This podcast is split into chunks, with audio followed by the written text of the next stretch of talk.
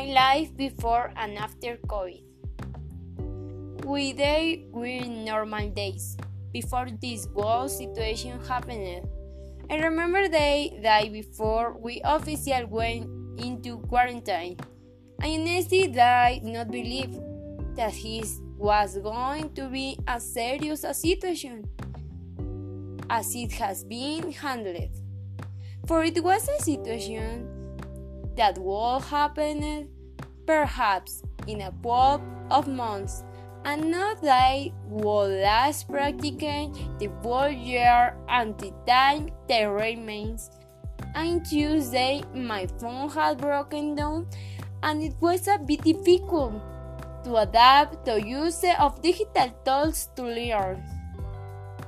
It was a pause in which we thought that a month later we would return to place was a pause in which we thought that a month later we would return to place As difficult his situation has been that seems to have known might be in a few years.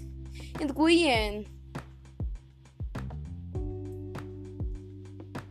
The times with friends at school, the face-to-face classes, the common outing, the parties, the way of living, what the people around us have changed.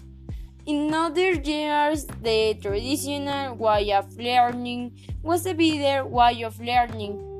Compared to the line class, many times we don't not value the times or situations that are presented to use.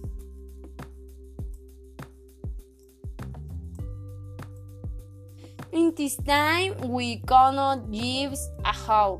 We cannot live with any other person unless we are measured away with the use of mouth, cover some antibacterial gel.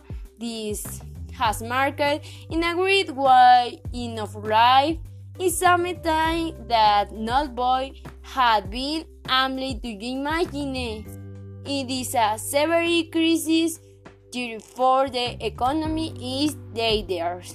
So people have suffered a lot from the situation and people went into that panic and great despair over the situation which has really surprised us. However, is very different that a work in person.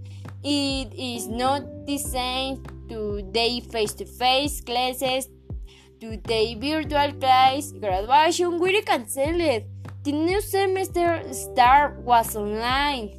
Our teachers were introduced to us virtual in subjects the class may be recorded in person for video interaction and conclude. For example, in the matter of calculation, there are issues that are difficult. Many times there are debuts when working with activities. In several cases, advice and person review are needed. The correct error, errors my birthday was in quarantine, and you cannot get a guy with this pandemic. Typical holidays such as September, Day of Death, might, might be Christmas, New Year, and many other holidays we not celebrate in the best way.